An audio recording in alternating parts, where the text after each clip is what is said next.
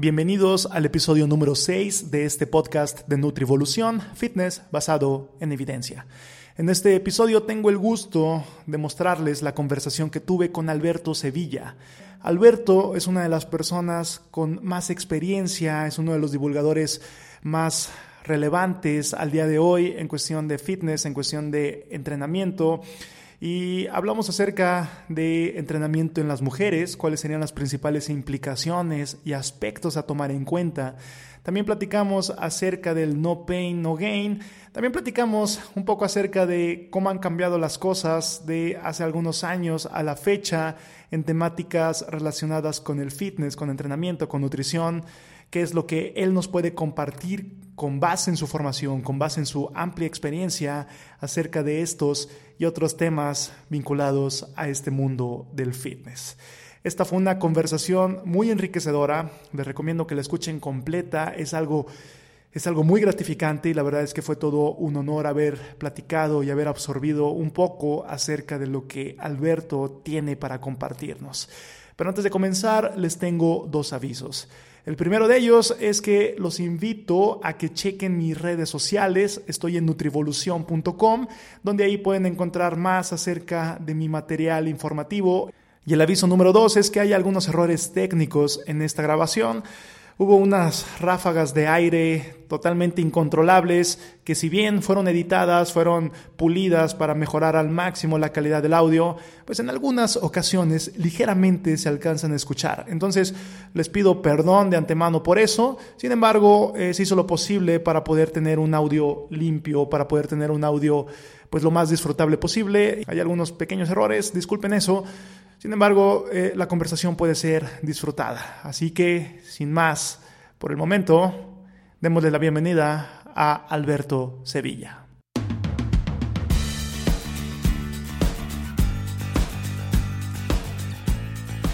Dejemos que se presente él mismo. Alberto, ¿qué tal? Primero que nada, gracias por aceptar la invitación. Eh, para la gente que no te conoce, ¿quién es Alberto Sevilla y a qué se dedica Alberto Sevilla?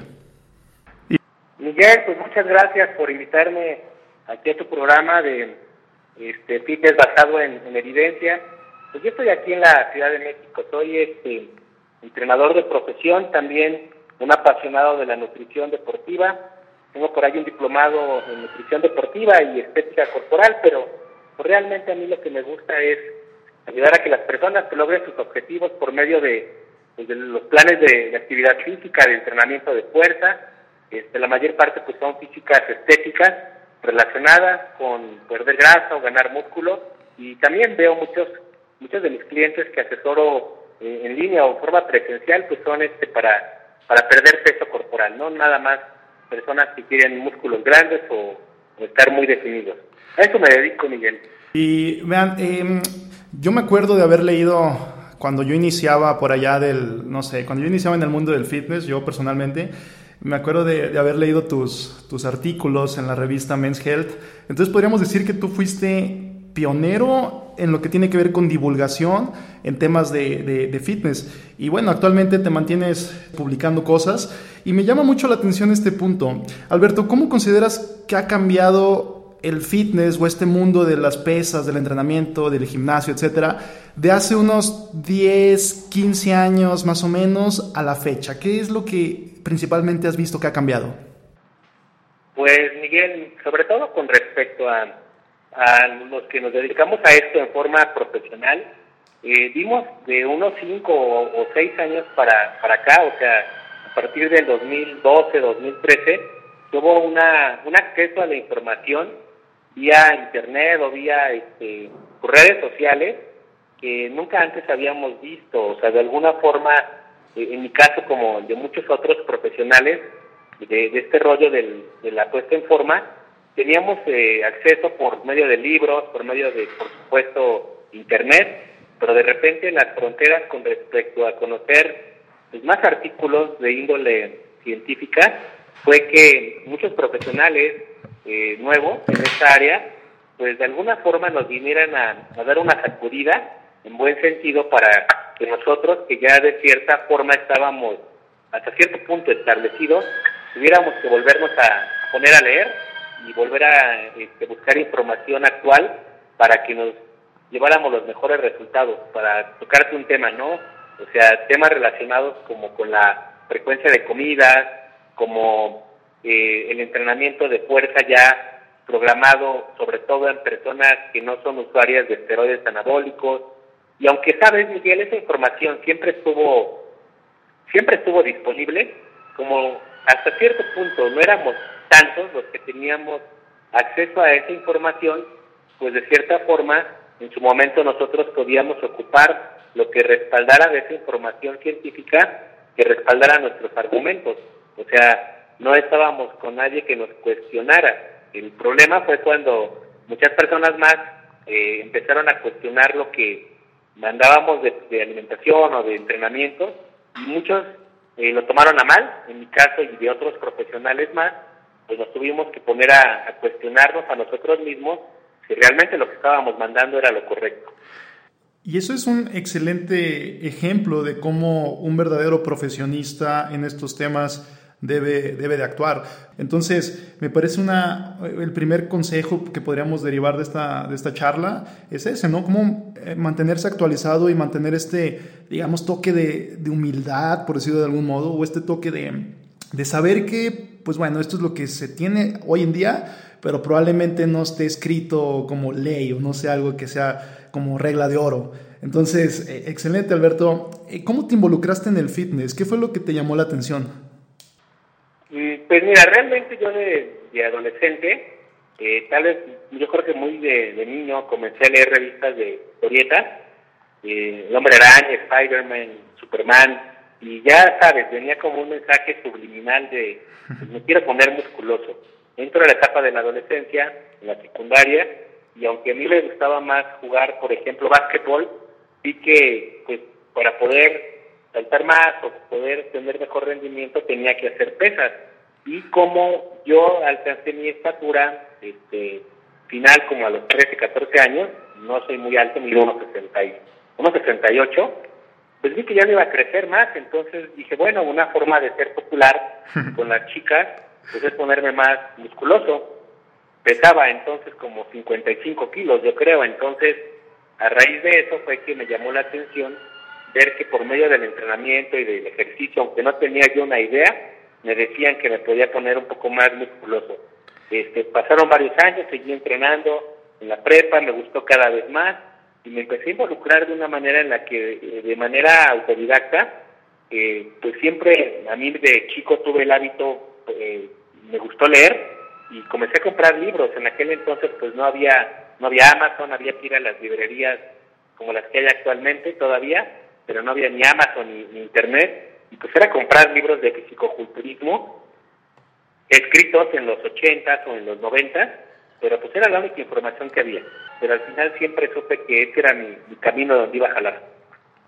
¿Recuerdas algún libro que te haya particularmente como cambiado la vida o cambiado tu forma de ver el, fitness y todo esto? El primer libro que leí fue un libro de Arnold Schwarzenegger que mi papá tenía en su garage, ahí con sus pesas, tendría yo 14 años, o sea, te hablo de esto hace 25 años, donde el libro pues explicaba, ya sabes, las rutinas doble divididas, los entrenamientos de cuatro horas, y aunque ahora entiendo que ese tipo de entrenamiento pues no, no me iba a ayudar y no me ayudó mucho a progresar, eh, de alguna forma el tener ese contacto con, con el entrenamiento de fuerza, para mí fue así como esto que siento cuando entreno me, me acaba gustando, aunque realmente debo confesarte que muchos de los Ahora, comentarios que hago para evitar que mis clientes o las personas que me siguen en redes sociales cometan errores es porque yo cometí una gran cantidad de errores en mi, en mi persona, y, pero, al final este tipo de libros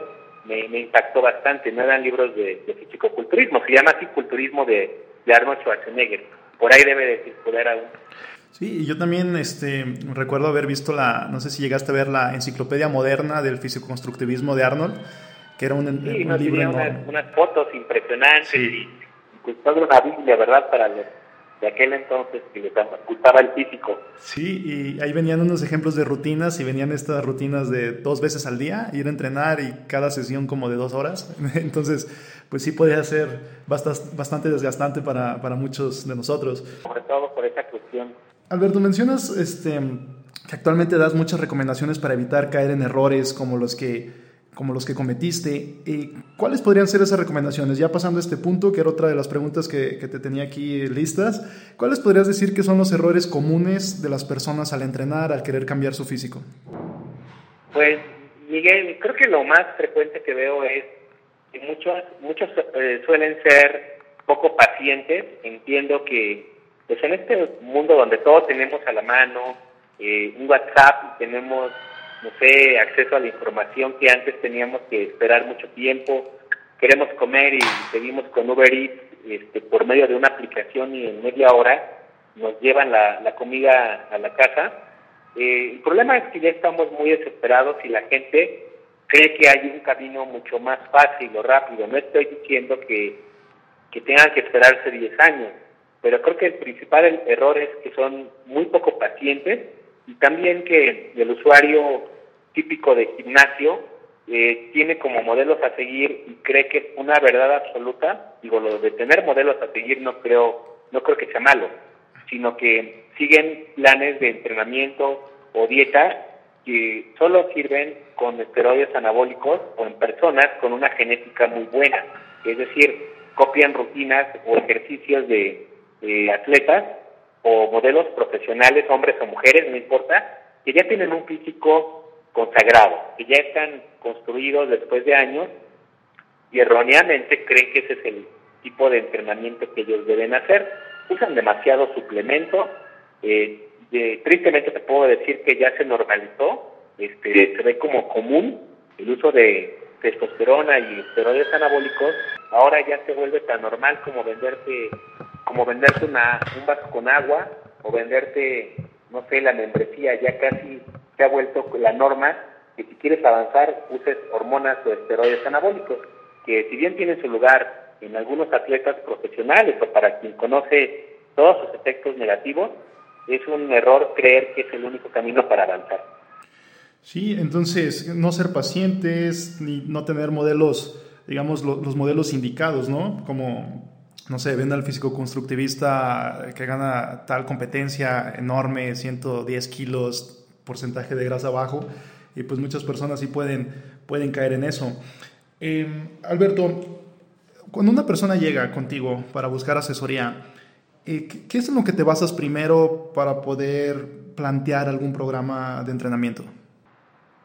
Pues, Miguel, lo más importante es preguntarle pues qué es lo que quiere, ¿no? O sea, ya una vez que me diga, Alberto quiero perder grasa, Alberto quiero aumentar masa muscular, en base a ese tipo de metas que tienen mis clientes, es que yo diseño los planes de entrenamiento. Una vez que me dicen, por ejemplo, Alberto quiero aumentar masa muscular, hacemos una evaluación en primera instancia de, de la composición corporal. Cuando es en línea vemos pues, su peso, algunas medidas antropométricas que ellos se toman eh, fotos, por supuesto, y ese modelo a seguir que muchos de ellos tienen. Establecemos una meta realista para ese resultado final que ellos quieren tener y comenzamos con la prescripción del ejercicio o del entrenamiento donde mi prioridad, mi prioridad en la mayor parte de las personas que atiendo es que sean constantes. No me interesa tanto, Miguel, que hagan entrenamientos de seis veces por semana de forma perfecta, inculcarles a la mayoría de ellos que la disciplina y que la fuerza de voluntad o el trabajo duro es la única forma de lograrlo. Sí tiene que haber este componente, pero sobre todo a mí me interesa que durante los primeros meses procuren ser lo más regulares, frecuentes en el gimnasio y cuando hay oportunidad de que yo los entrene en forma personal, enseñarles a grandes rasgos cómo son los ejercicios, la ejecución correcta y en ocasiones excepcionales eh, ver hasta dónde ellos se pueden esforzar, es decir, irles poniendo más intensidad para ver su grado de esfuerzo o tolerancia, si le quieres llamar al dolor, al ejercicio físico, para poder eh, hacer cargas de trabajo, una programación del entrenamiento, pero toma en cuenta todos estos factores, porque hay gente que tiene metas muy altas, pero quiere hacerlas en poco tiempo, y esas cuestiones es importante establecer que no se van a llevar a cabo. Hay personas que tienen mucho tiempo para lograr estas metas y a ellos hay que enseñarles que pues lo más importante es esta cuestión de hacer, eh, de los errores que veo, es que hacen entrenamientos no estructurados y se basan más en la cuestión de, o sea, yo quiero hoy entrenar duro y estoy motivado este, hasta desfallecer, aunque yo no sea muy regular y no haga progresiones con respecto a, a la ejecución de los movimientos o a la carga a usar, que ahora sabemos que pues, tiende a ser más importante a largo plazo eh, mejorar las ejecuciones y hacer progresiones en las cargas, más que entrenamientos matones, ¿no? Ya sabes, lo que solíamos muchos, hablo por mí, prescribir, basados en el de sin dolor no hay ganancia. Sí, no pain, no gain. Exacto.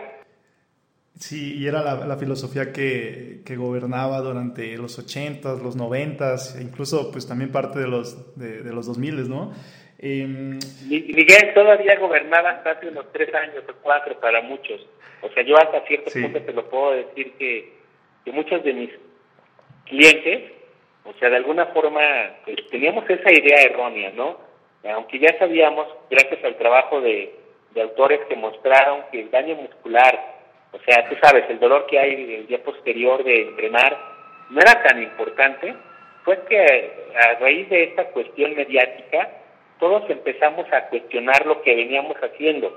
Muchos lo hacíamos hasta hace cuatro años o, cinco, y para quien aguantaba, te lo puedo decir tristemente, incluso para la gente que me escuche, una disculpa para quien aguantaba este tipo de rutinas tan, tan largas, tan matonas, este, pues era el que hasta cierto punto veía cambios.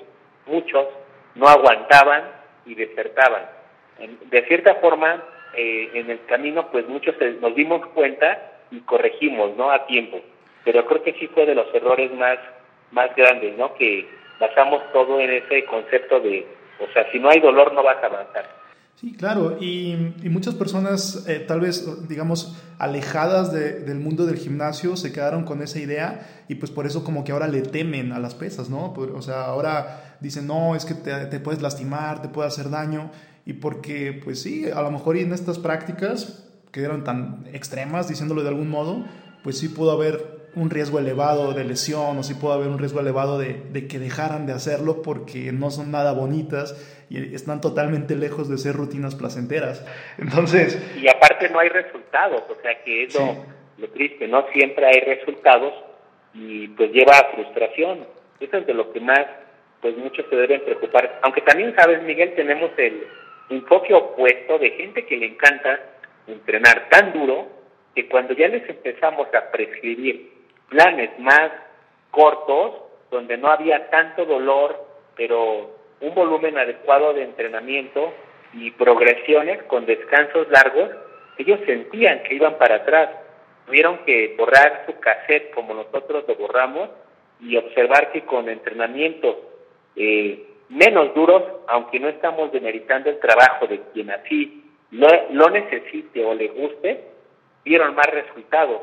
Al final es este reprogramar el chip también en muchos de ellos que aún les encanta entrenar de esa forma, aunque a la gran mayoría de nuestros clientes no es recomendable este tipo de enfoque, tú lo sabes. Sí, claro, claro, este, y, y un aspecto interesante, importantísimo que mencionaste es la constancia, ¿no? O sea, si no lo disfrutas, no vas a ser constante en eso. Entonces, obviamente la constancia es clave para poder tener resultados. Alberto, algunas otras estrategias eh, que podrías, eh, en tu experiencia, comentarme, comentarnos acerca de cómo mejorar la adherencia, cómo mejorar la constancia y que las personas que tal vez quieren cambiar su físico, que quieren mejorar su estado de salud, que tienen toda la intención, digamos, pero ¿qué, qué podrías recomendar para que sigan constantes, para que puedan adherirse a los planes? ¿Qué aspectos habría que tener en cuenta? Eh, Miguel, muchos profesionales como tú y el, nutriólogo Fer Pérez eh, lo han comentado, así que fue algo que incluso es una cuestión más allá de, de darle cápsulas de motivación para no dejarlo, o dónde compro, pues no sé, la revista que me va a mantener motivado. Han hablado ustedes mucho este, de algo que se llama pensamiento dicotómico, este, se refiere para las personas que no, que no saben, un tipo de modo de actuar o de pensar donde creemos que cuando es momento como por ejemplo en enero, de que la gente va a empezar su plan al 100 porque está mega motivado y pues yo creo que algunos psicólogos o personas que observan el comportamiento de los humanos eh, han hablado del tema mucho más y en general el ser humano tiende a ser muy perfeccionista.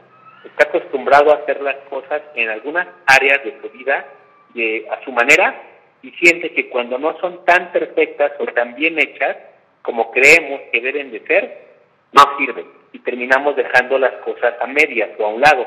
Un ejemplo con respecto al entrenamiento.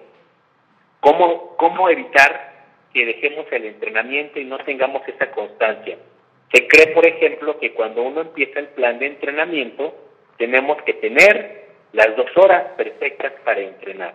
Si no tenemos las dos horas, o incluso, este, Miguel, hay algunos más que llegan al nivel, o llegamos de tener los tenis del color que combinen con la playera, tener organizado nuestra bebida, este, que nadie nos moleste, que los aparatos donde vayamos a entrenar estén listos para que lo hagamos.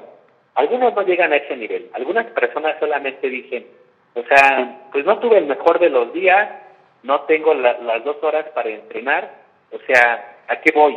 No, no me va a dar tiempo de hacer mi entrenamiento como debe de ser dado que muchas personas en otras áreas, una vez más, es algo que he observado de sus vidas, tienden a ser muy bien hechas con controlar las cosas. Y cuando les planteas la idea de decirle a uno como coach, bueno, no importa si solo tienes 20 minutos, ve a entrenar. O sea, ¿cómo crees que 20 minutos? Es la respuesta de muchos clientes. A mí me gusta hacer las cosas bien, si no, yo no las hago. Entonces aquí es donde viene este lastre, que es lo que evita los cambios, porque tú sabes, Miguel, la, la vida, como el entrenamiento o los cambios en la composición corporal, no son lineales, no son perfectos.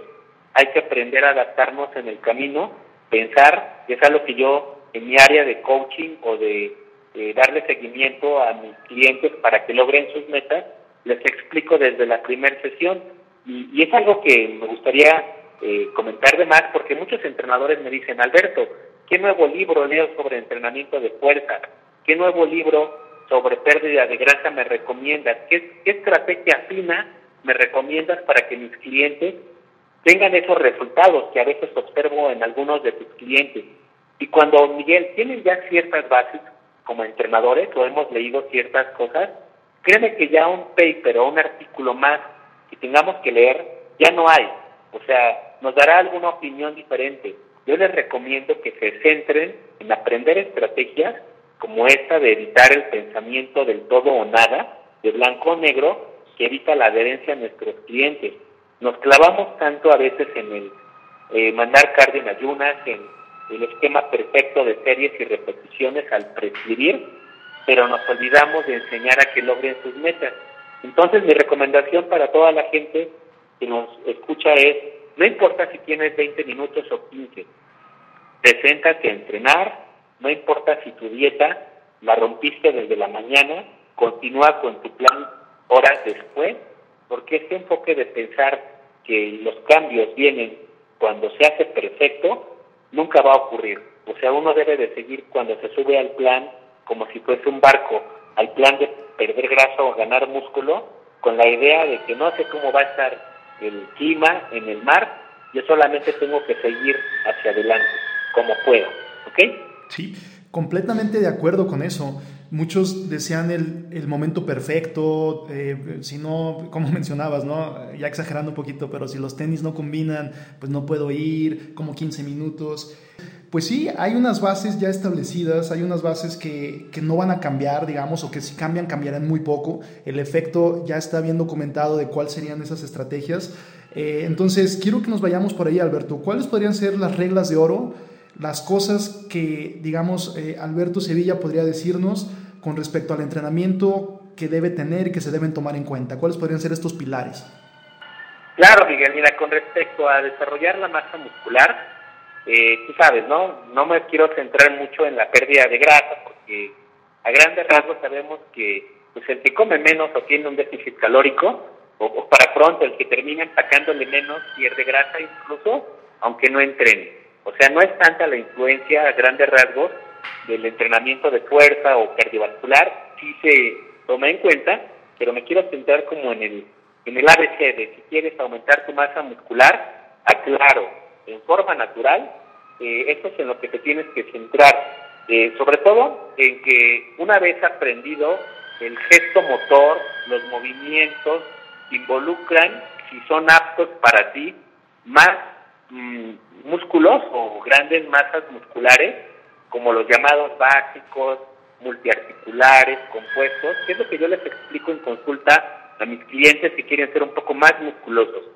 Te vas a volver en estos seis ejercicios un as, un maestro, que nadie ejecute mejor que tú, el press militar, los remos, alguna dominada o un jalón, si es que puedes hacer dominadas para tu tren superior, algún ejercicio para empujar en un plano como en el tipo de bench press o fondos en barras paralelas, ya llevamos cuatro, eh, peso muerto en alguna de sus variantes, sentadillas si es que puedes, o son aptas para tu estructura, y hip thrust si es que no haces sentadillas.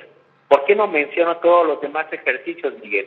Porque realmente aunque sabemos que pueden ser parte de un plan sólido de entrenamiento, no involucran tantas, eh, tanta masa muscular. Por ende, hay menos activación de fibras musculares o se reclutan menos unidades motoras, más unidades motoras que en otros. Y una vez que aprenden ese gesto motor, que yo hago énfasis en, ok, céntrate en los básicos. Ahora, anota cuánto es lo que estás levantando. Y a partir de este año, si tú comes las calorías suficientes y monitoreas tu peso corporal, hay mediciones antropométricas o incluso con los clientes que trabajamos en línea, Miguel, solo el peso corporal y, veo tus fotos, eh, tus medidas, si comes lo suficiente y de aquí a un año terminas haciendo pequeñas progresiones en carga o peso a usar para que termines levantando, si por ejemplo empezaron con press militar con 5 kilos por lado, si levantan 15 kilos por lado en un año, por lado, y comieron lo suficiente, sin tanta ciencia, sin tantos rollos de métodos extraños de entrenamiento, van a tener unos hombros más musculosos o más grandes. En eso es como en lo que se tienen que centrar. O sea, no precisamente en que si toman la creatina nitronizada o que si toman algo antes o después de entrenar o que si tienen que trabajar con el método super slow. O sea, ya sabemos gracias a lo que se ha publicado en los últimos ocho años, Miguel, que la tensión mecánica es lo más importante para que haya un estímulo con respecto a la el desarrollo de la masa muscular y como está relacionada con la magnitud de la carga, la tensión mecánica o el tipo de peso que vas a utilizar, eh, si es ejecutado de forma correcta, pues van a, aumentar su masa muscular. O sea, es como que lo más importante. O sea, hay muchas cosas más, muchas variables, pero cualquier persona que tiene una progresión en peso a usar, cuando ya no se puede meter más peso, una progresión en una ejecución mucho mejor realizada o posteriormente una progresión con respecto a hacer más lento el ejercicio, va a tener resultados y come calorías suficientes y, se mete la proteína mínima, ¿no? Por día. Claro, y podríamos eh, resumirlo en estos tres pasos, ¿no? Eh, uno, ejercicios multiarticulares. Dos, buscar progresiones a largo plazo, lógicamente, no de un día para otro. Y tres, las calorías adecuadas. Eh, digamos que ese sería... comida. La proteína, tú sabes, casi siempre todos terminan comiendo proteína además. Sí. Y una forma muy simple de saber si están comiendo suficientes calorías, es monitorear, monitorear el peso corporal. O sea, eh, muchas personas creen que comen suficiente, pero pues no ganan peso. Entonces, si no suben al menos medio kilo a, a grosso modo, a grandes rasgos, este es personal, ¿no? Medio kilo por semana, por más que ellos crean que comen mucho, no están comiendo mucho. Y sé que la báscula no mide grasa ni músculo, pero es un indicador importante. Sí, claro, claro. Entonces podríamos resumir eso. Eh, hay una analogía que dice que hay personas que pierden el bosque por enfocarse en los árboles. ¿no? Entonces, en este caso, el bosque son estos cuatro puntos que comentaste muy bien. Y pues ya los árboles, este, podría ser la suplementación, cuántos gramos de creatina, qué tipo de creatina y detalles de esa índole que a comparación de estas bases, pues carecen de relevancia, ¿no? Sí, digo, sí pueden influir hasta cierto punto, pero es muchísimo menos su influencia a comparación de los otros puntos que hemos, que, hemos platicado aquí. Eh, Alberto, em, últimamente has estado más enfocado en lo que tiene que ver con entrenamiento orientado hacia las mujeres. ¿Qué me podrías decir acerca de los principales cambios que deberían llevar las mujeres en cuestión de su entrenamiento a comparación de los hombres? Porque, bueno, o sea, en esencia hay ciertas bases que van a ser similares, pero ¿cuáles podrían ser las modificaciones entre una población a otra? Miguel, es que el problema aquí en, México, y bueno, fue incluso algo de lo que yo fui, fui partícipe, es que precisamente no, no nada más parafraseando a, a este autor muy conocido por muchos entrenadores y nutriólogos, que es Lai McDonald, no es por eh, parafrasear, pero muchos eh, solíamos entrenar a, las mujeres como, como hombres, ¿no? Así, pero pues más chicos, ¿no? O sea, pequeño. Y esa era la realidad. De cierta forma, eh, pues así eh, dio resultados por años durante mucho tiempo.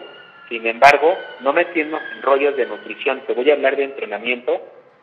Muchos de los cambios que observamos aún, de los que se usa este argumento de falacia de autoridad de varios entrenadores en México, eh, desde instructores de gym, no estoy hablando de los grandes entrenadores, instructores de, barrio, de gym, es, oh mira, mi alumna, mi alumna o mi cliente tiene glúteos más formados o mejores piernas y por eso lo que yo le mandé funciona.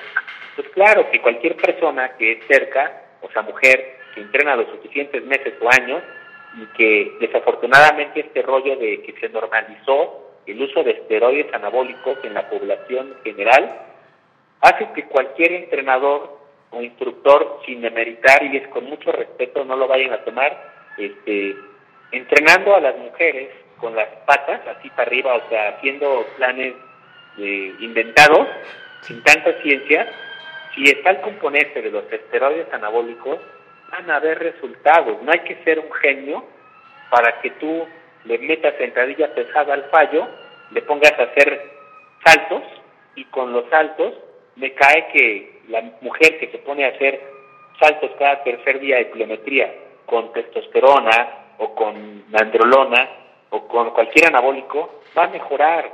El reto es que muchos cuando vimos en otros países, Miguel, hace cinco años o seis que tuvimos oportunidad de acudir a seminarios con entrenadores de talla mundial de atletas bikini olimpia que decían, es que ellas no usan anabólicos, traen esta, estos cortes o estos glúteos en forma natural. Y aunque sabíamos que trabajaban con lo, lo elite, o sea, lo mejor del mundo, dudábamos, muchos entrenadores, Miguel, decíamos, es que no, o sea, algo se deben de meter. No creo que sea posible que se puedan desarrollar estas piernas, pantorrillas y glúteos sin usar esteroides anabólicos. O sea, estúpidamente muchos entrenadores aún cuestionábamos que fuera posible. Sin embargo, ya sabes, hasta que no llega el que alguien te sacude la cabeza o te echa el balde de agua, uno empieza a replantearse. Fue que gracias al trabajo de, entrenadores como Brett Contreras, como otros entrenadores en México que empezamos a dar el cambio, vimos que con la debida paciencia y ciencia, si era posible tener resultados en mujeres con respecto a que, por ejemplo, hablando de qué cambió desde el hip thrust hace 10 años, eh, muchos que ya habíamos leído a Brett Contreras decíamos, bueno, ¿y este qué nuevo eh, movimiento inventó? O sea, ¿qué coreografía está queriendo hacer? ¿Cómo le quiere venir a enseñar? el grado de estupidez o de volado que uno estaba a Alberto Sevilla o a, o a Charles Policy, ¿no? entrenadores de renombre mundial, no hablo por mí, sino de Poliki, ¿no? Pero uno en su cabeza creyendo que ya había aprendido todo. ¿Cómo quiere decir que el tip thrust es mejor que la sentadilla libre con barra y profunda? Bueno, tuvieron que pasar como siete años o algo así, que tontamente empezamos a pensar que teníamos que darle una oportunidad. Una vez que empezamos a ver, Miguel, que a la mujer se le entrena diferente, que cuando ya no está el componente de los esteroides anabólicos, hay que hacer progresiones más que entrenamientos matones y sobre todo eh, centrarnos en conocer sus, sus gustos, sus preferencias, que nos pegamos a aprender a otros entrenadores que se especializan en mujeres, pero en forma natural fue que empezamos a tener este tipo de resultados. O sea, eh, a mí en lo personal siempre me gustó mandar sentadilla libre y peso muerto en la mujer. Pero cuando mm, empecé a ver lo del hip thrust, fue que tuve muchos más resultados. Tuve que entrarle a aprender, por supuesto, la ejecución. Y algo que a mí me ayudó mucho con mi grupo de alumnas, que te puedo, eh, de cierta forma, no es mucho comparado a un nivel nacional en categorías clasificadas, ni mucho menos de, de Olimpia, de Mister Olimpia, ni mucho menos, pero mis alumnas son naturales, la gran mayoría, y compiten a un nivel nacional en categorías novatas, que para ser aún así novatas, es como un orgullo decirte que lo hemos logrado de forma natural. Y fue a raíz de que pues empezamos a probar estas estrategias de nutrición, algunas incluso Miguel, empezaron a hacer ayunos esporádicos y algo que debo compartirte que no muchos entrenadores suelen hacer, yo de una forma eh, como un servicio adicional, como algo de valor agregado, esa es la palabra, comencé a entrenar con ella. O sea, he visto que muchas veces uno se vuelve entrenador de escritorio y hacemos a un lado el trabajo de campo. Y creo que eso marcó el, el abismo de diferencia entre los entrenamientos de antes a los entrenamientos de ahora. O sea, de cierta forma, estar en las trincheras este, ayuda horrores para ver lo que las mujeres quieren, si me quieres llamar así. Sí, y aquí has dado también este, en el clavo de nueva cuenta con respecto al uso de anabólicos esteroides, vinculándolo con lo que platicamos al inicio de esta conversación. Pues bueno, este, y, también no es por, por demeritar el trabajo de nadie, pero mucha razón aquí. Si la persona está utilizando estas sustancias, eh, pues haga lo que haga, va a tener un progreso. Entonces, aquí recuerdo muy bien en alguna ocasión que alguien me platicaba que hay, muchos, hay muchas personas que, presumen que cuántas, que cuántas personas han ganado este, pues, competencias y tal cual, pero lo que no ven la mayoría de las personas es que detrás de esas cuatro o cinco personas que han ganado, tal vez hay 20, 30 personas que podrían estar teniendo alguna consecuencia negativa, ¿no? Dígase, en el caso de las mujeres, que podrían estar, no, sé, teniendo problemas de tiroides. O sea, al final, eh, una vez que muestras como entrenador tus mejores resultados y alguna de esas mujeres cuando se prescriben anabólicos, o sea, de 100, si le quieres llamar así, eh, 6 no presentan efectos tan marcados con respecto al uso de anabólicos. O sea, 6 son las que tienen una genética que sin demeritar, y no quiero que se ponga esto en mi boca que yo dije, pero sin demeritar. O sea, la chamba al final, cualquier mujer con una genética hecha para ser campeona, este, en manos de cualquier entrenador. Yo créeme que tuve el gusto de trabajar con, con la mejor atleta en su momento de bikini en México, que es Eli Fernández. O sea, lo hubiese agarrado yo en su momento, o lo hubiese agarrado su esposo, ¿no? Eh, o ella misma, como actualmente se lleva, su determinación y su trabajo hizo que llegara a ser la mejor atleta de bikini en México, que incluso ya pisó el Olimpia. A lo que quiero llegar, no es que gracias a nosotros logren esos resultados. Cuando ellas tienen esa determinación, pues se muestra el resultado intencional para que la gente nos crea de nuestros mejores resultados. Pero Miguel, ya hay detrás de todas aquellas mujeres que tuvieron eh, acné, que tuvieron, eh, que les creció vello facial, que el clítoris se desarrolló, digo, a muchas realmente pues tampoco les importa esto, ¿no? y tampoco es así, hasta cierto punto, aunque suena raro o grotesco, tampoco suele ser tan malo, ¿no? Y bueno, tampoco se imaginen así lo peor, pero sí hay un desarrollo en, en el clítoris y a las que le cambió la voz, muchas tristemente no sabían que les iba a pasar. Algunas ya sabían que iban a experimentar estos efectos y aún así le entraron. Pero la gran mayoría de los entrenadores que argumentan que tienen los mejores resultados no les explican todo lo que va a ocurrir. Y eso es lo que a muchos nos suele molestar. O sea, no hay como, oye, pero va a pasar esto, le entran, solamente hablan de los primeros lugares que podrían obtener, pero no de los efectos secundarios.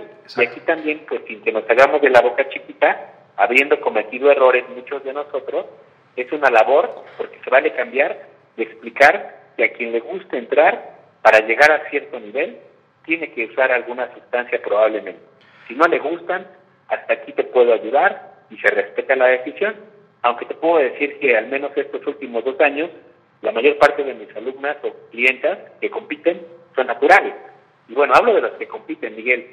Las mujeres que solo se quieren ver bien para tener un cuerpazo, para tener una cintura pequeña, que los glúteos se vean levantados, que los jeans queden de 10 para ponerse un bikini, no tiene nada que ver con esteroides anabólicos, ni hormona de crecimiento, ni tanta, perdón la palabra, madre y media que le suelen recomendar. Sí, sí, claro, y ese aspecto de cuidar la salud, pues debería ser, digamos, debería ponerse sobre la mesa, ¿no? Esto es lo que puedes ganar si usas esto, pero esto también lo que puedes perder potencialmente. Entonces, eh, pues sí, vinculándolo, ¿no? Con lo que mencionamos en el inicio de los modelos a seguir, de qué tan realista puede ser, etcétera, etcétera. Entonces, eh, Hip Thrust, un ejercicio clave también para mujeres. ¿Algún rango de repeticiones que te guste más en cuestión de tensión, tensión mecánica, estrés metabólico? Este, Miguel, a mí en particular, así como hasta cierto punto en su momento eh, hubo una moda, tú sabes, así como de las series gigantes, del timing. Ahorita muchos entrenadores, y me incluyo, pues estamos hasta cierto punto con respecto al, al, este, al entrenamiento, así como en, la, como en la nutrición, los últimos años nos hemos endiosado con el balance de energía, ya sabes, ¿no? O sea, las calorías es lo único, ¿no? No podemos decir que es lo único, pero para perder peso o ganar peso, no hablo de salud ni otros rollos, es lo más importante, si lo quieres ver así. Y nos hemos endiosado con respecto al entrenamiento, este, me siento incluso culpable con la tensión mecánica, dado que pues la pasamos por alto mucho tiempo. Entonces, ¿qué esquema funciona mejor para tener una mayor tensión mecánica? Pues a grandes rasgos los autores hablan de, de 6 a 12 repeticiones y un error que veo muy frecuente en mujeres es que las enseñan a entrenar con pesos de bebé, no todas, pero la gran mayoría creen que van a lograr este, esos glúteos o esos femorales con patadas, con pliometría, con poleas, cuando realmente lo que necesitan es aprender a hacer con la carga suficiente eh, ejercicios usando barras olímpicas para que hagan progresiones. Y es un error que veo frecuentemente que ellas cometen y me gusta más, eh, me, he eh, orientado más a la atención mecánica, en ocasiones sí manejo triseries, biseries, un alto volumen de entrenamiento para que esté este otro componente que es el, el estrés metabólico. Y debo decirte, Miguel, que las mujeres he observado algo muy curioso. Tienen una capacidad de forma natural de recuperarse tan rápido de los entrenamientos que el, daño muscular o el tipo de entrenamiento matón al fallo, en ocasiones llega a ser un componente a nivel de precompetencia o para una puesta a punto incluso de una mujer que no compita eh, esencial. Porque, ¿qué crees, Miguel? Que de esa forma yo saco el ejercicio cardiovascular de la ecuación, genero entrenamientos al final eh, muy intensos, muy basados en ocasiones al fallo, sabiendo que no no se van a sobreentrenar porque son periodizados y eso me permite no meter eh, lo que muchas veces es la regla para perder grasa en México en la puesta a punto cuatro horas de ejercicio cardiovascular. O sea, yo entiendo que, una mujer cuando va a competir a nivel nacional se tenga que comer y se tenga que poner a hacer lo que tenga que hacer, pero no cuatro horas para alguien que quiere ponerse a punto de cardio por día. O sea, cuando todo se puede, tú sabes, controlar desde la ingesta y un entrenamiento más intenso hablando de percepción de esfuerzo con respecto al ejercicio. Son de las cosas que, he descubierto que me gustan un poco más. Eso es, es, importantísimo, ¿no? Como no necesariamente tiene que ser el cardio, es otra de las cosas que no solamente las mujeres, sino muchas personas llegan a creer que necesariamente para bajar de peso de una forma significativa, necesariamente tienen que meter un montonal de cardio, cuando bueno, ya bien sabemos que el déficit calórico puede venir de la dieta y si lo implementas o lo complementas con este entrenamiento de pesas, pues vas a tener buenos resultados.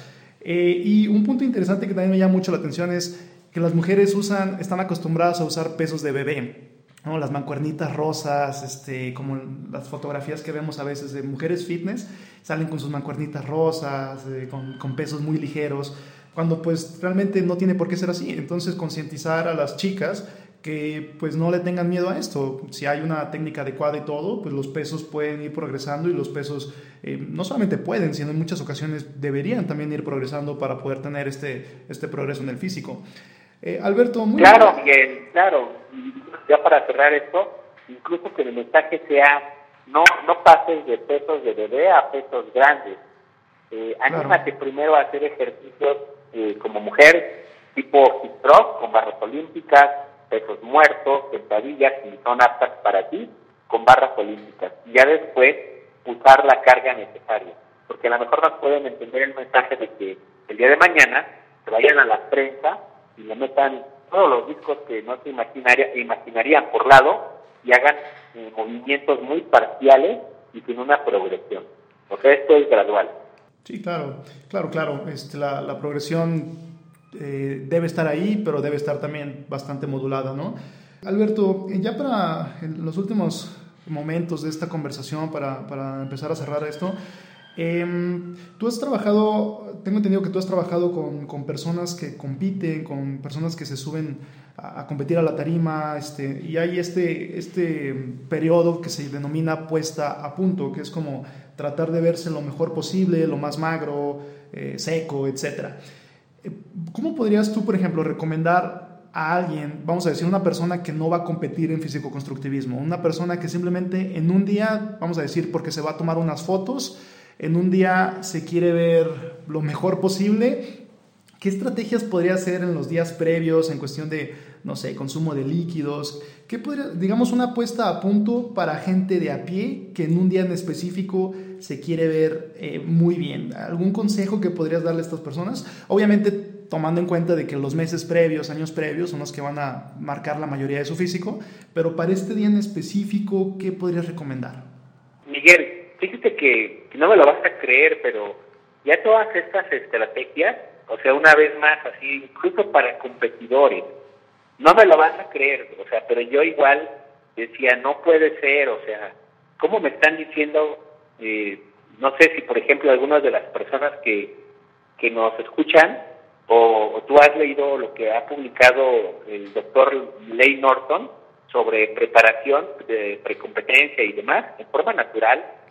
Y, Miguel, o sea, básicamente dicen, o sea, no hay ningún secreto que hacer. O sea, te pones magro por meses o, o semanas de déficit calórico adecuado y pues si te ves magro una semana antes, no le mueves, no le mueves nada a tu puesta a punto la semana posterior, sigues igual, porque muchas veces que hemos observado que ese tipo de secretos de última hora, trucos, en ocasiones pueden servir. Siendo sinceros, así yo te lo puedo comentar, que he estado en el área de la puesta a punto 14 años o 12, no, no recuerdo, en, en, 11 diferentes Mister Méxicos. No tengo Mister México absoluto, por supuesto, pero he visto durante 11 años puestas a puntos de, 10 o 15 atletas por año. A veces sí mejoran un poco cuando se prescriben diuréticos o se quita el agua una, unas horas antes. Muchas veces se ven peor. Y los que, ¿qué crees, Miguel? Que siempre mejoran no son aquellos que les das el remedio de última hora de quita el agua, baja el sodio, eh, toma carbohidratos como carga tres días antes. No, el que mejora es aquel de un mes antes por haber hecho bien su dieta, o sea, no haberla roto o tener más adherencia, es el que se termina viendo mejor con cualquier remedio o, o secreto de puesta a punto al final. Porque entonces, bueno, ¿cuál sería la recomendación? De entrada, Miguel, muchas personas cuando se van a tomar fotos, hablando de gente de a pie, o se van a ir a la playa y tienen el, six-pack, creen que traen agua, así como que dicen, no, es que me falta una semana para irme a la playa y, traigo todavía agua. Se sujetan eh, el pliegue que está junto al ombligo, o sea, la pequeña capita de grasa, que no es agua que hay, dice, no es que ande reteniendo líquidos. Todas las personas que nos escuchan, es verdad, en el adipocito hay una gran cantidad de líquidos como en cualquier célula del cuerpo, pero lo que ellos necesitan es un déficit calórico que se ha hecho con anterioridad o simplemente apretar la dieta todavía un poco más. ¿Qué ocurre después? Que muchas personas no les gusta porque sienten que pierden músculo. Señores, es el músculo que traen. Si eso se hizo gradual y terminan pesando 10 kilos o 5 kilos menos, esa es la masa muscular que uno trae realmente. Y para fines de, eh, como puesta a punto de, de truco, hay que trabajar mucho, uno como entrenador en lo emocional y decirle, bueno, tal vez en la báscula pese mucho menos de lo que te imaginaste, pero cuando te quites la playera en la playa, cuando te tomes esas fotos, vas a ver lo musculoso que te vas a ver. Este, no necesitas estar tan musculoso si estás magro, pero no confundir agua con este, grasa corporal. Y lo que sí, eh, Miguel, es algo muy importante que, retomando el tema de por qué tú y yo tuvimos contacto, para todas las personas que van a escuchar esta, este podcast, Miguel, este, que es quien eh, escribió en México el libro de La ciencia del ayuno, ¿verdad, Miguel? Si no me equivoco. Sí. La ciencia del ayuno.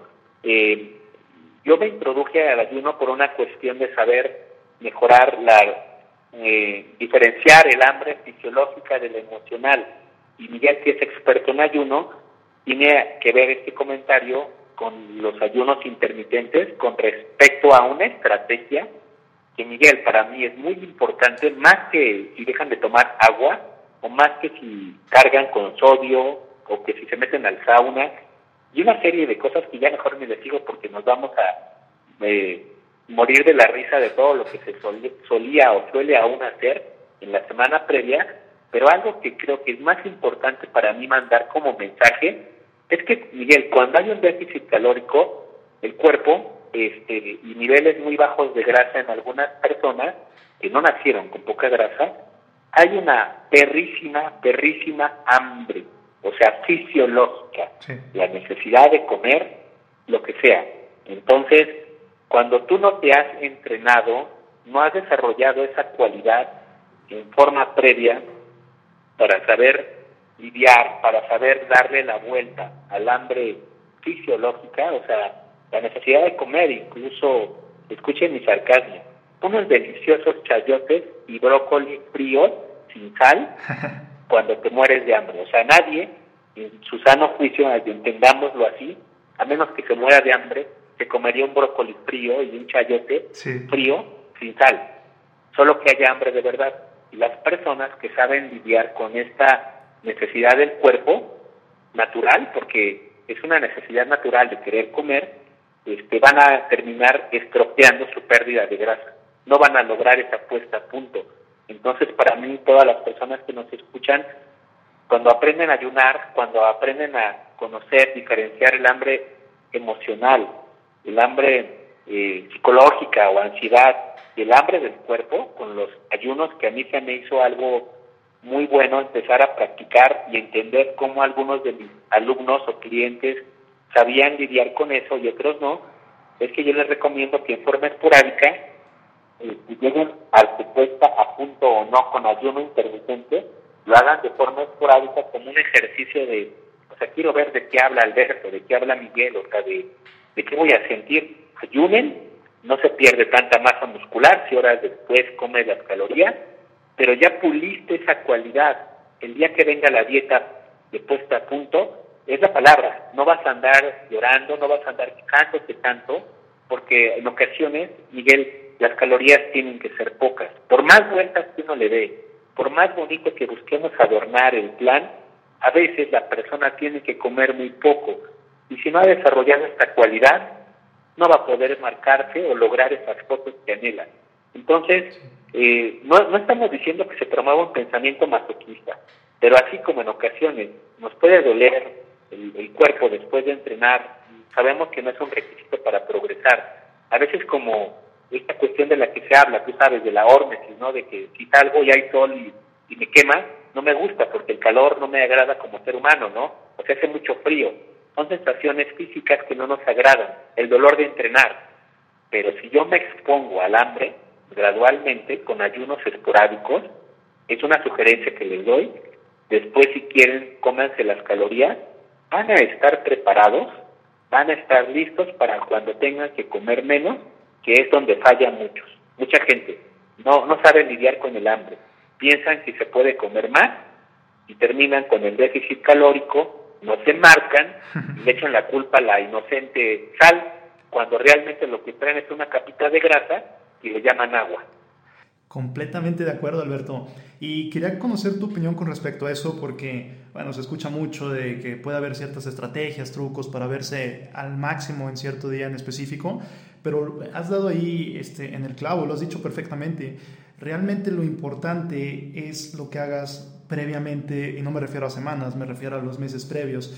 Y, lo, y esto eh, pues lo aprecio mucho porque viene de una persona como tú que has trabajado con personas, este, conoces de la puesta a punto, y esto nos quita, el, eh, nos quita un peso de encima a muchos como yo, que, digamos, eh, podríamos creer que hay una estrategia específica para poder a marcar una gran diferencia en un día en específico en cómo lucimos. Pero a final de cuentas, lo que realmente influye, lo que realmente importa, es todo lo que se trabaja en meses previos y eso es lo que va a realmente marcar si en la boda te ves bien, si, en tu sesión de fotos te ves bien y no es tanto lo que pudieras hacer horas antes, ¿no? Como la copa de vino, no sé, estas, esta clase de, cosas. Sí, no, no, muchas prácticas, eso de, de diuréticos, de prescripción. Sí. Y de veras, Miguel, esto ya no nada más se queda en la teoría de que que una charla de, oye, yo creo que podría funcionar.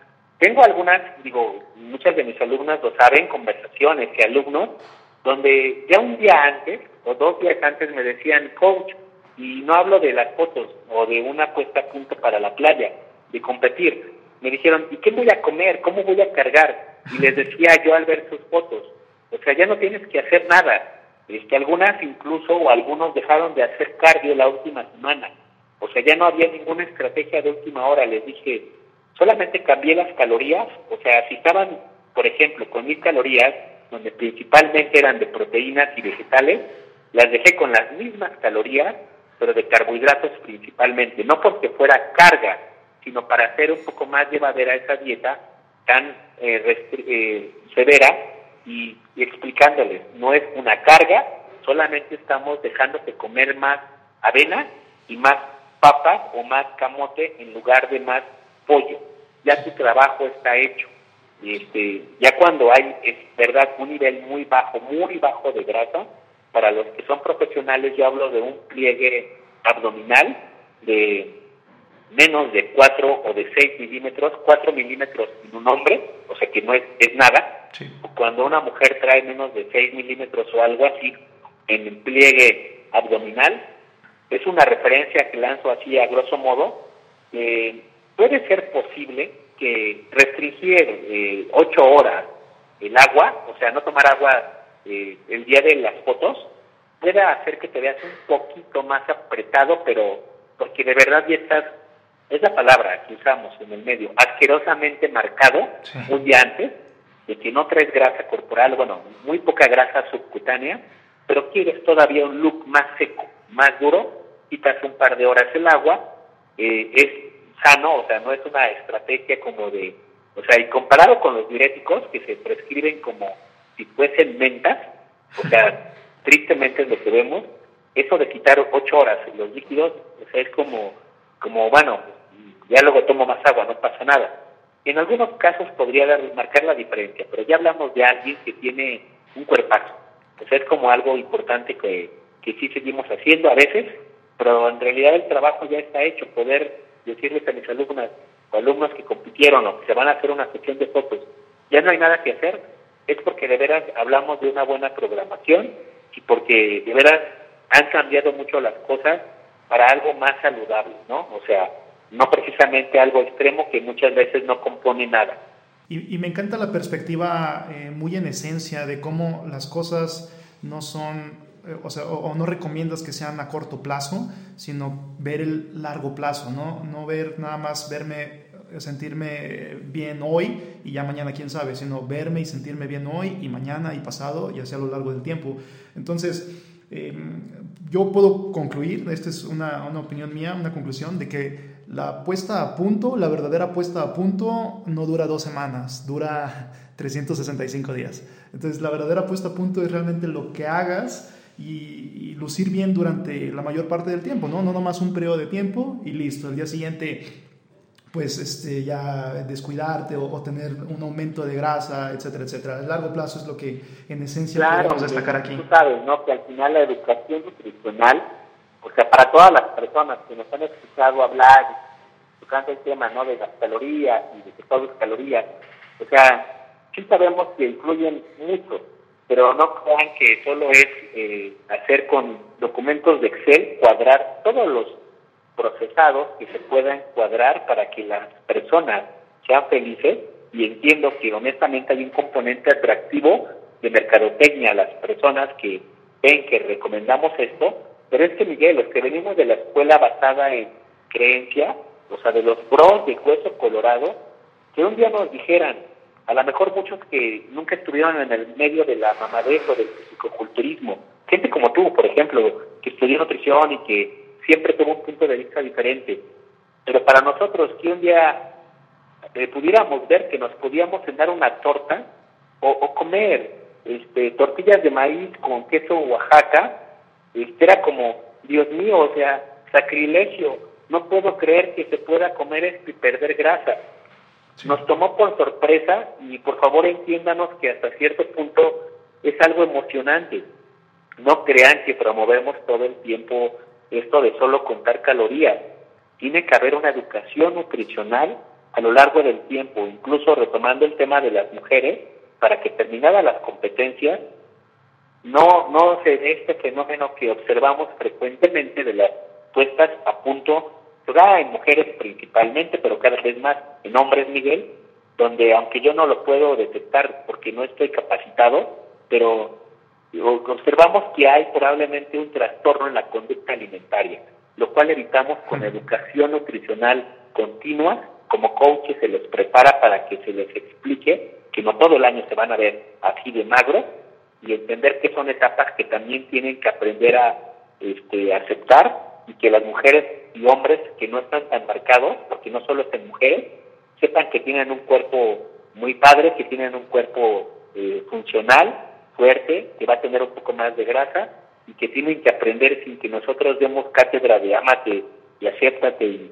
y este, confórmate con lo que tienes, porque pues tú y yo creo que no tendríamos trabajo si nos dedicáramos solo a eso, pero creo que debe haber un, un componente muy responsable como de parte de los entrenadores para aceptar, ayudar a nuestros clientes a que acepten todas las etapas en su imagen corporal. Sí, y vinculado a esto, podríamos decir que sería mejor seguir un plan lo suficientemente bueno, pero durante más tiempo, a seguir el plan perfecto durante dos semanas, ¿no? De nada te va a servir el plan perfecto, dos semanas. Por supuesto, por supuesto. O sea, eh, a lo mejor aquí suena así como que en otras áreas, no sé, para, eh, ¿qué opinas tú? Pero creo que un, cirujano, un, un este músico así de elite, no sé, un arquitecto, ¿no? Un artista gráfico, en algunas cosas, el ser perfeccionista a morir es una cualidad que a lo mejor le va a hacer que descuide otras cosas en su vida, pero por eso son tan buenos. El cambio es lo que yo he concluido y tuve que pasar muchos años con mis clientes o en mi persona, ocurre en la línea gris, no en el blanco y negro. Y a mucha gente que le explicamos esto de, o sea, en la gris suena como que, oye, mediocridad o que no, no se trata de eso, pero el cambio en la composición corporal, Miguel, es como tú lo mencionas. Bueno, lo suficiente bueno, por mucho tiempo, perfecto, jamás. O sea, créeme que es algo que mucha gente creíamos que era la clave para ver cambios y solamente nos dimos muchos topes y caídas y al final entendimos que eso que tú concluyes es el camino a seguir. Claro, y, me encanta cómo esta conversación en esencia ha tenido dos cosas muy, muy predominantes. Eh, la primera de ellas es ese sentido del perfeccionismo, ¿no? que hay que tratar de evitarlo porque al enfocarnos mucho en la situación perfecta podríamos acabar este, haciendo nada. Y la otra esencia fuerte que, puedo destacar aquí es el largo plazo.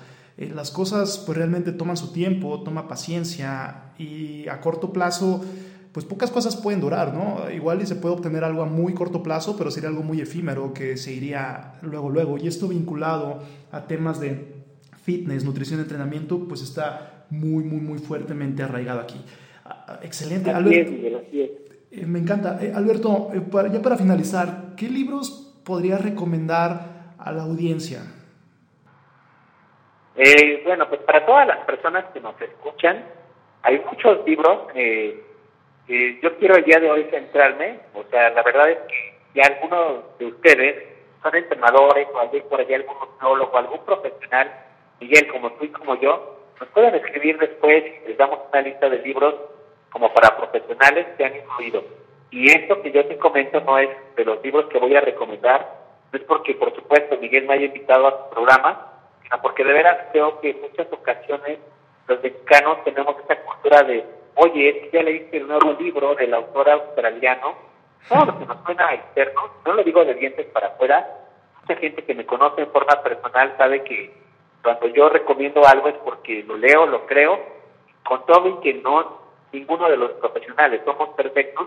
Por supuesto que tu libro que tienes de ayuno, la ciencia del ayuno, nos da una perspectiva de cómo podemos este, tener resultados, no con el método tradicional de cortar calorías en forma, bueno, con cinco comidas o con tres, sino que el beneficio de aprender a este, reconocer el hambre del cuerpo con la emocional y que también a largo plazo, por cuestión de a quien se le acomode, tener menos ingestas, tu libro por supuesto que es una gran recomendación. Hay libros, por ejemplo, como el de nutriólogo este, de J.C. Vázquez, que está en Sonora, que habla sobre la obesidad. A mí me hizo un libro muy completo, que con un lenguaje coloquial, este, que se llama Decretum, que también está en Amazon, habla sobre cómo las personas pueden aprender a comer y tener una noción de por qué eh, subimos de peso. Él como nutriólogo nos ha enseñado muchas cosas independientemente de su ideología con respecto a los procesados y a los ayunos. El libro de Decretum se me hace un gran libro.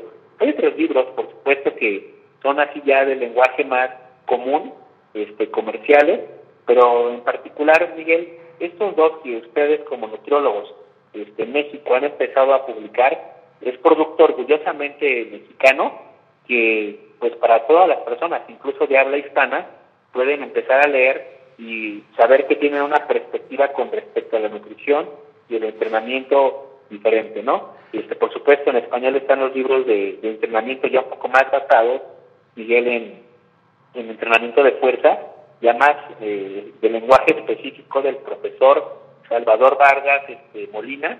Y bueno, pues hay otros más en inglés, pero por ahora pues son con los tres que me quedo el día de hoy.